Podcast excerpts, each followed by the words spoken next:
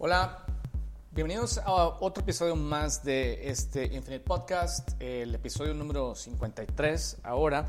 Y bueno, en esta ocasión quiero hablarles de un tema interesante. Nosotros en Infinite Institute estuvimos haciendo una pequeña investigación acerca de los principales retos que estaremos enfrentando los emprendedores y los líderes en el 2023. Y bueno, queremos dedicar este episodio un poco a hablar acerca de cada uno de ellos. ¿no? Obviamente este tema nos interesa porque como, como instituto enfocado en apoyar a los emprendedores y a los líderes para que podamos estar preparados para hacerle frente a todo tipo de retos, pues nos importa muchísimo el saber cuáles son esos retos específicamente ¿no? en este 2023. Y bueno, quiero hablar un poco acerca de cada uno de estos 10 retos y también quiero invitarlos a todos los que nos escuchan a responder una, una pequeña encuesta que estamos haciendo en línea. Voy a, eh, decirles que el link lo pueden encontrar en, en el bio de nuestra página de Instagram, Infinite Institute MX. Y la idea es que podamos valorar juntos, evaluar cada uno de estos retos para encontrar cuáles son los retos más importantes y para los que nos sentimos peor preparados y esto nos va a servir a todos, ¿no? Uno, a, todos ustedes que nos escuchan para darse cuenta de dónde están las principales amenazas y oportunidades y para nosotros encontrar nuevas y mejores formas de cómo eh, agregarle valor a nuestra relación entre ustedes y nosotros. Muy bien. Entonces, bueno, empecemos hablando un poco de, de, la primera, ¿no? Esto no quiere decir que estén en orden de importancia, simplemente están en orden de cómo los fuimos acomodando. Primero eh, hablamos acerca de un tema que le hemos llamado aumentan las expectativas. ¿no? O sea, lo que quiere decir esto es que los clientes exigen que la experiencia que tienen al interactuar con nosotros, como, como marcas, como emprendedores, como líderes, como negocios, sean más significativas, ¿no? tanto en forma presencial como digital. Eh, ¿Por qué? Porque creo que hoy en día las personas ya no nada más quieren comprar productos y servicios, sino obviamente quieren tener una, una relación significativa con las marcas y que consumen y admiran, ¿no? las que les importan, evidentemente. Y bueno, esto lo que, lo que quiere decir es que necesitamos un poco cambiar nuestro approach. Hasta ahora, la forma más común en la que nos relacionamos con nuestros clientes es simplemente pues tratando de, de, presentarnos ¿no? como los más guapos, los más bellos, los más perfectos y demás, y invirtiendo más dinero en marketing de lo que invertimos a veces en, en la relación, ¿no? postventa con nuestros clientes. Y, y, esto básicamente es como si fuéramos una especie de one night stand, que creo, creo que esta analogía la, la, he usado un montón de veces. Y, y la gente ya no quiere one night stands. ¿no? La gente está buscando relaciones, la gente se quiere casar con nosotros. La bronca es, ¿nos queremos casar con ellos? ¿No? La implicación es que al casarnos con nuestros clientes es estarnos reinventando y nutriendo la relación todos los días, como lo hacemos con, las, con nuestras parejas, ¿no? cuando las relaciones duran, y con nuestras amistades, y con la gente con la que tenemos relaciones de valor de largo plazo. Entonces, el, ese es uno de, las, de los temas que, que, surgieron. ¿no? Me parece un tema súper importante porque básicamente lo que quiere decir es que tenemos que repensar en dónde estamos invirtiendo el tiempo y el dinero y el esfuerzo. ¿no? Si, si, estamos invirtiendo demasiado dinero nada más en capturar clientes, pues básicamente la implicación es que estamos invirtiendo demasiado dinero nada más en, en atraer, digamos, potenciales transacciones y no necesariamente en nutrir relaciones. Y no quiere decir que estén peleadas unas con otras, lo que quiere decir es que a veces si balanceamos mejor hacia dónde ponemos el, ¿sabes? el foco, podemos, el, podemos simplemente invertir mejor en donde nuestros clientes más lo, lo desean y esta, esta, de esta forma pues podemos, o sea, a veces es más fácil conservar un cliente que ganar un cliente nuevo. Entonces creo que por ahí va este tema. Tiene que ver con cómo logramos una lealtad que haga que nuestros clientes dejen de pensar en otras marcas, dejen de pensar en otros productos y digan, ¿sabes qué? Eh, aquí está la relación eh, que más me importa. ¿no? Eh, y, y, esto, pues, es, es valioso para ambos cuando se logra, ¿no? Porque los clientes lo que pasa es que están abrumados con una cantidad exagerada de opciones y eh, una vez que se casan contigo ya no tienen que pensar en, en otras opciones y no tienen que estar evaluando si vale la pena o no comprar esto o el otro. Simplemente en esa categoría de productos y servicios tú ya eres el preferido y sacarte de ahí no, no es imposible, ¿no? pero va a ser difícil siempre y cuando sigamos nutrando esa relación, nutriendo esa relación. Entonces aumentan las expectativas. Ese es uno de los retos. Eh, posteriormente, el segundo reto es un, reto en el que todos estamos muy alertas y muy conscientes, es esta idea de que continúa la inflación. Entonces, yo no soy economista, evidentemente, pero sí, pues, digamos, podemos hablar de, los términos básicos de la inflación. Básicamente, creo que eh, una de las principales razones por las que hay inflación es, por es porque hay escasez, ¿no? Porque con la pandemia, pues se, empezaron a dejar de producir algunas cosas y las cadenas de valor empezaron a hacer, digamos, los productores de componentes y de productos empezaron a, ser más cautelosos porque la demanda bajó. Y una vez que, la demanda regresa, porque ya medio que estamos otra vez en una especie de normalidad, pues esas cadenas de suministro todavía no están listas para atender esa demanda, entonces hay más gente que quiere cosas de la cantidad de cosas que hay en el mercado y eso hace que suban los precios. ¿no? Entonces, ese es otro gran reto. Eh, yo la forma en la que lo, abordaría es obviamente pues tratando de bajar gastos, bajar costos, sin duda, eh, a, lo mejor haciendo algún ajuste en nuestros precios, evidentemente sin duda, probablemente haciendo algún tipo de promoción de descuento, claro, sin duda también, pero probablemente es también eh, siendo un poquito más proactivo y más agresivo en el buen sentido de la palabra. Y, esto implicaría para mí el diversificar nuestra oferta. Eh, hay un, hay un término que se le conoce como la diversificación concéntrica. Y la, la diversificación concéntrica consiste en decir, ok, si yo ya vendo un producto y servicio, ¿cómo puedo crear cosas accesorias? O sea, accesorios que, que, que fortalezcan ese producto y ese servicio este, y aumenten mi penetración del mercado. ¿no? Por ejemplo, eh, Apple es una compañía que lo hace muy bien, ¿no? por ejemplo, en donde nada más de puros AirPods venden billones de dólares, nada más de un accesorio, ¿no? Y tienen un montón de accesorios que ellos mismos producen, como, ¿sabes? Están los AirPods y están las carteras MagSafe y eh, hay un montón de cosas, ¿no? Pero bueno, entonces esos productos o servicios, accesorios, a nosotros nos cuestan menos dinero desarrollarlos y, eh, y no es lo mismo vender más AirPods que vender más iPhones, ¿no? usando esa analogía. Es más fácil y menos riesgoso, obviamente, si le atinas a dónde está el dolor de tu cliente. ¿no? Entonces, si analizas bien quién es tu cliente, qué necesita, qué le duele y qué podrías tú venderle, que, ¿sabes? En lugar de aumentar el costo, nada más le dices, oye, aquí hay una cosita que puede mejorar ¿no? tu relación con mi producto y servicio. Es un costo menor este, comparado con el producto, digamos, principal y, eso aumenta tus ingresos. ¿no?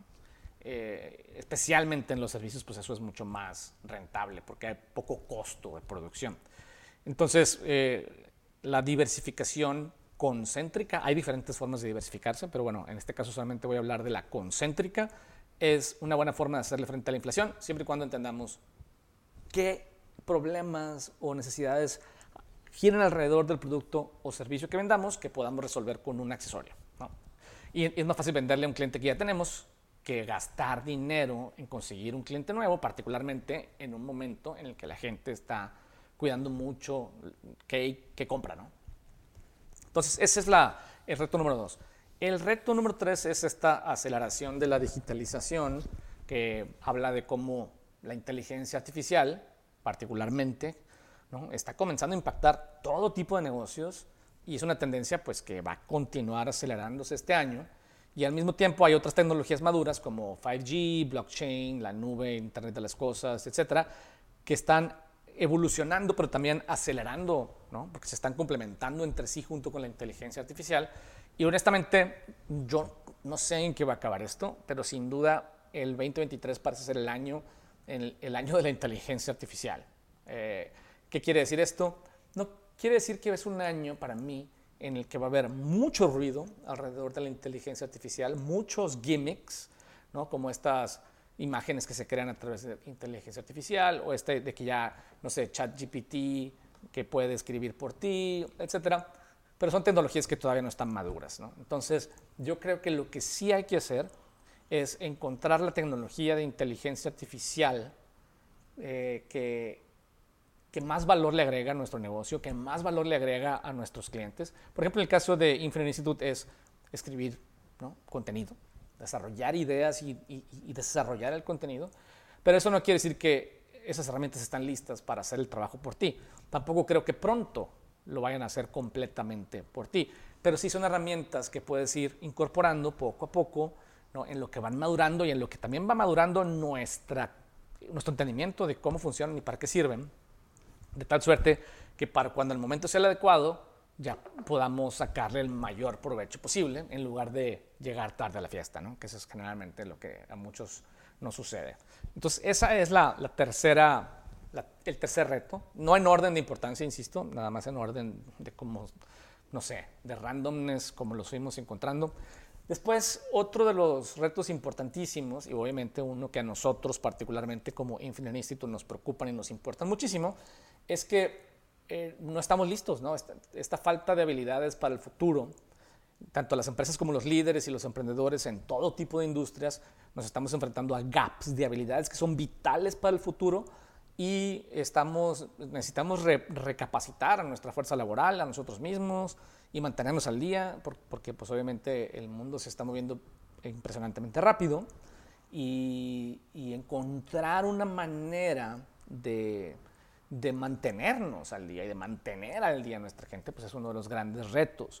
¿Qué te puedo decir? Pues aquí es donde hago un gran anuncio, ¿no? Digo, bueno, pues si lo que quieres es mantenerte al día y desarrollar habilidades para el futuro, pues, pues para eso existimos, ¿no? Compañías como Infinity Institute, en donde nuestro trabajo precisamente consiste en, de una manera estúpidamente barata, 500 pesos al mes, que son 25 dólares al mes, poder tener una relación de largo plazo en la que Dos veces al mes lanzamos dos temas de importancia que los consumes en video lecciones de cinco minutos que las puedes tomar en cualquier momento del día y que luego las ponemos en acción a través de un workshop online. Son dos cursos al mes, dos workshops al mes, te, o sea, te demandan una hora y media a la semana de tu tiempo y por una y media hora a la semana vas a estar sharp as a razor por solamente 25 dólares al mes. Pero bueno, hay muchas, hay muchas opciones en el mercado. Creemos que no hay ninguna opción como nosotros en términos de, de un contenido que sea entretenido, que, sea que enganche, que sea relevante, que sea útil, que no ande con pendejadas. Pero, insisto, creo que hay que encontrar una solución. O sea, tú tienes que encontrar la solución que mejor funciona para ti. Ojalá seamos nosotros. No, muy bien. Entonces, nos faltan habilidades para el futuro. Luego, por, por, otro lado, otra de las cosas que están interesantes es que aumenta el cibercrimen, ¿no? Eh, y los ciberataques van creciendo a medida que las empresas nos volvemos más digitales y acumulamos más datos, pues esos datos se vuelven atractivos para los ciberdelincuentes. Y aquí, pues nada más creo que hay que tener mucho cuidado como consumidores y también como, como emprendedores o compañías o prestadores de servicios en, en tratar de buscar pues que las transacciones que tengamos con nuestros clientes sean lo más seguras posibles. ¿no? Usar de preferencia plataformas bien establecidas, ¿no? como Stripe, PayPal, etc. Eh, y, no arriesgar los datos de nuestros clientes ni los, ni los propios. ¿no? Eh, obviamente hay compañías que están para quienes este tema es ultra importante y ultra sofisticado. Eso a mí no me compete, no estoy en ese nivel de entendimiento al respecto. ¿no? Luego está el tema número 6, que bueno, que complementariamente a lo que dijimos hace rato eh, de la inflación, pues las cadenas de suministro siguen atoradas. Eh, los problemas comenzaron con retrasos relacionados con el COVID y han ido empeorando, particularmente con la invasión rusa a Ucrania, eh, la escasez de mano de obra operativa, ¿no? y ya que pues, hay como una situación extraña, particularmente en algunos países en los que hubo muchos incentivos para, la, para, para que la gente pues tuviera dinero, e, ese dinero que invirtió el gobierno en, en, que la gente tuviera dinero, pues ahora se les voltea y la gente no quiere trabajar, ¿verdad? Este, o por lo menos este, la gente ya no quiere trabajar de la misma forma que antes. Y esto pues ha hecho que muchos componentes y productos sean difíciles de obtener y han elevado los precios. Aquí, pues digo, evidentemente, ¿qué es lo que hay que hacer? Pues hay que encontrar componentes más baratos, hay que, hay que tener cuidado en cómo también nos preparamos para evitar problemas. Pero yo creo que este también de las cadenas saturadas de suministro, yo creo que tenemos, si, si nosotros hay componentes, productos que, que, requerimos clave para nuestro negocio, pues hay que buscar la forma de, de no depender de un solo proveedor ¿no? Y no, o de una sola marca y buscar alternativas, diría yo. ¿No? Eh, buscar alternativas para que en cuanto haya escasez de una cosa tengamos otra a la mano. ¿no? no sé, si hay escasez de perejil, pues tener este, a la mano cilantro. ¿no? Eh, y, y, tratar de navegar esas circunstancias que son, yo, son temporales, ¿no? creo que se van a estabilizar en algún momento de este año, sin embargo siguen estando ahí. Luego la, la, el reto número 7 es cómo hay una exigencia más sustentable de parte del mercado en particular. O sea, la gente nos estamos volviendo mucho más exigentes y quisquillosos con qué compramos eh, y, entender con transparencia qué tan verdaderamente sustentables son las prácticas de esos productos y de esos servicios. Entonces, si, si tú estás en un negocio en el, que, en el que cuidar la sustentabilidad es importante para ti, para tu mercado, pues le vas a tener que poner un poquito más de ojo ¿no? al empaque, a tu cadena de valor, eh, a, la cadena de, o sea, a la logística y distribución, etcétera, porque si bien no es algo que puedes cambiar dramáticamente de la noche a la mañana, es algo que en lo que tienes que estar enfocado y mejorando todos los días, ¿no? Habemos quienes, por ejemplo, pues no, no tenemos un impacto muy fuerte ¿no? en ese aspecto. Somos una compañía 100% digital, ¿no? muy pocas cosas suceden a nivel presencial, eh, y, bueno, consumimos energía, sin duda, pero no es mucha y tendremos que tener cuidado con ella. ¿no? Después está la inestabilidad política y esta es una de las cosas que a mí me preocupan, particularmente en, México, que, que, en los siguientes años está por verse qué va a pasar con nuestra democracia. Digamos que pareciera que la vamos a librar, pero quién sabe, ¿no? Entonces, creo que esa inestabilidad política no la podemos controlar más que votando por la persona que mejor creamos que puede crear las condiciones, digamos, las condiciones más apropiadas para que salgamos todos adelante. Eh, pero también eh, lo que podemos hacer es decir, ok, ¿cómo puedo diversificarme geográficamente sin tener que, sin que esto implique invertir, ¿no? Yo creo que toda la gente que estamos en el mundo de los servicios, pues eh, es la gran oportunidad. ¿no? En, nuestro caso, Infinity Institute, pues eh, a la hora de hacer digital nuestro servicio, pues podemos llegar a todo el mundo, a cualquier persona, por lo pronto ahora, que, hables, que hable castellano, español, eh, puede recibir nuestros cursos y nuestros productos sin tener que, que moverse de donde está. Y esto, pues estamos esperando que sea súper trascendental. Obviamente tenemos estudiantes en toda Latinoamérica y en España y algunos mexicanos que andan por el mundo y por Asia, pero este, que siempre me encanta presumir eso. No sé por qué, pero bueno, ¿qué importa? Este, el caso es que entre, entre más logremos diversificarnos y que no dependamos de, de, que México esté bien para poder salir adelante, pues más nos protegemos contra esta inestabilidad, esta inestabilidad política y esta potencial híjole, potencial retraso democrático en el que nos podemos enfrentar en los siguientes dos, tres años. Luego, a número, número nueve, eh, un reto que, encontramos importante es pues, esta creciente desconfianza que tiene en general, tenemos todos en relación a las marcas y a, y a las corporaciones y a las instituciones públicas, que va en crecimiento nuestra desconfianza y, y la pregunta que tenemos que hacernos es cómo, cómo podemos ganarnos la confianza y la lealtad de nuestros clientes, así como atraer nuevos clientes cuando el cinismo y la paranoia dominan la percepción pública. ¿no? Entonces yo creo, esto, esto está muy conectado con el reto número uno, el de que aumentan las expectativas, entre entre más estrecha sea la relación que tenemos con nuestros clientes y más valiosa sea la relación que tenemos con ellos y con nuestras audiencias, pues más confianza desarrollamos. Entonces, eh, yo creo que eh, esto, la implicación que tiene es decir, necesitamos asegurarnos que siempre tenemos en la mente el valor que estamos creando para nuestra audiencia y para nuestros clientes, para poder en, en consecuencia capturar valor ¿no? para nuestro negocio. Y creo que esa es una, una transición en la que están la mayoría de las organizaciones, que estamos muy acostumbrados a pensar en cómo capturamos valor eh, y, y, cómo le echamos más barato y le echamos más agua a los frijoles y cómo le bajamos, a, ¿sabes?, a, los costos y demás.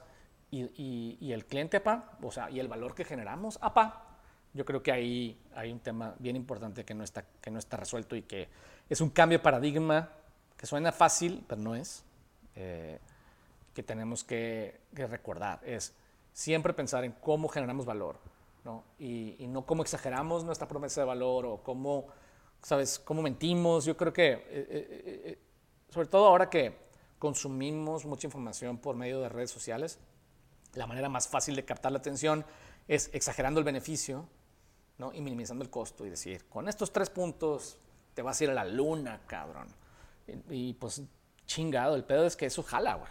Jala en términos de, de, captar la atención, pero también jala para ir mermando todavía más esta, esta desconfianza que tiene la gente sobre, sobre las compañías, las marcas y, en general, los, incluso los creadores de contenido.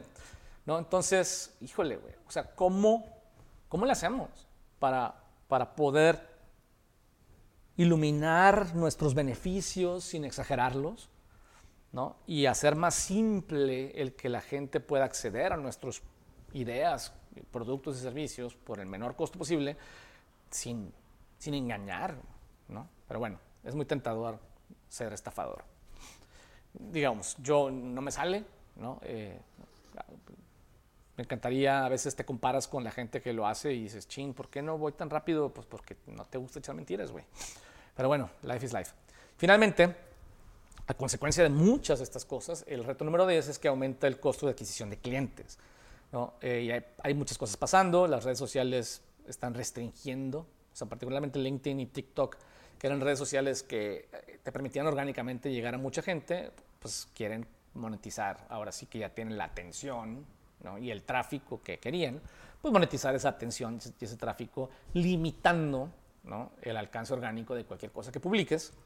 Eh, y, eh, por un lado, ¿no? Y luego, por otro lado, la competencia digital, o sea, las compañías nos montamos fuertemente en la pandemia sobre la comunicación digital porque ese era el canal y ahora eso encareció también este, la atención. Eh, porque había más demanda y es la ley de la oferta y la demanda. Y por otro lado, tercer punto que afecta el aumento de la, del costo de adquisición de nuevos clientes es la deshumanización, o sea, la deshumanización causada por la automatización.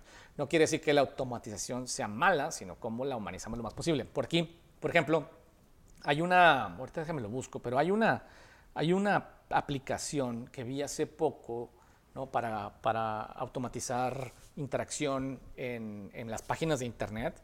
¿no? Es, es, de, es, de, es de, la compañía Typeform. Typeform es una compañía que se dedica a hacer formas y cuestionarios en línea, ¿no? Este, pero creo que adquirieron esta compañía, este, que no, ahorita encontraré cómo se llama, Video Ask, se llama, by Typeform, en la que tú puedes, por ejemplo, poner un video en tu página web y, y decirle, hola, ¿cómo estás? Soy Michelle, este, estoy aquí para ayudarte, ¿qué te puedo ayudar? Y le das opciones, ¿no?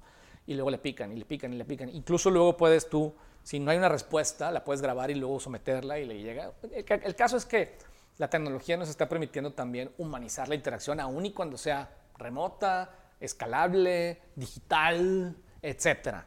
¿no? Pero bueno, eh, todo esto está, está contribuyendo a un encarecimiento del costo de adquisición de nuevos clientes. ¿no? Entonces, este es un poco todo lo que está pasando.